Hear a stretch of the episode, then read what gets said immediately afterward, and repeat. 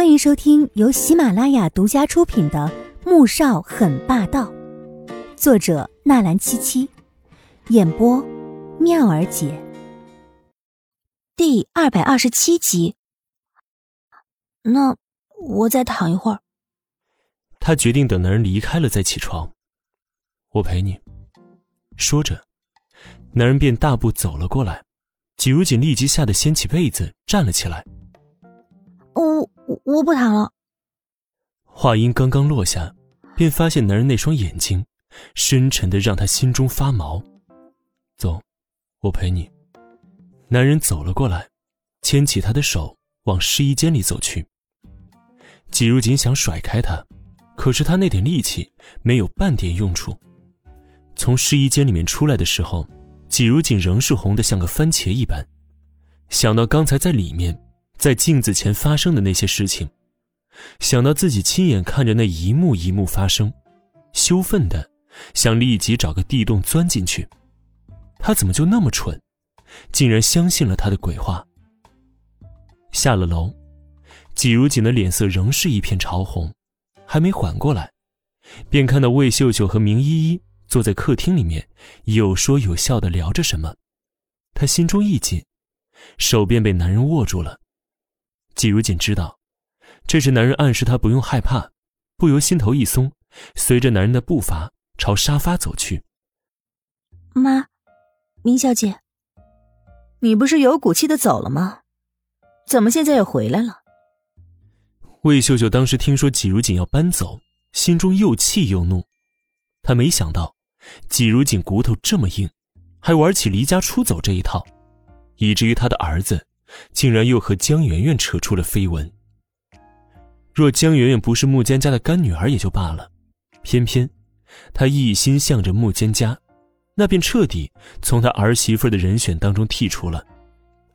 加之那天姚素芳在咖啡厅里说的那些话，让他到现在也心存芥蒂，所以。在江媛媛和季如锦两人中，他又情愿季如锦做自己儿媳妇了。然而季如锦却是委屈又莫名其妙，不由哀怨的看了一眼身边的男人。阿锦生气离家出走，是因为我错怪他了。现在气消了，我也赔礼道歉了，自然就回来了。难不成真的要因为这样一桩小事就离婚呢？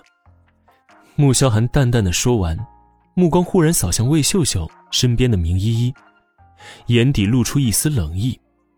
这冷意让明依依心中一颤，有一种不好的预感。萧寒哥，你你干嘛这样看着我吗？明依依笑了笑，只是看着有些牵强。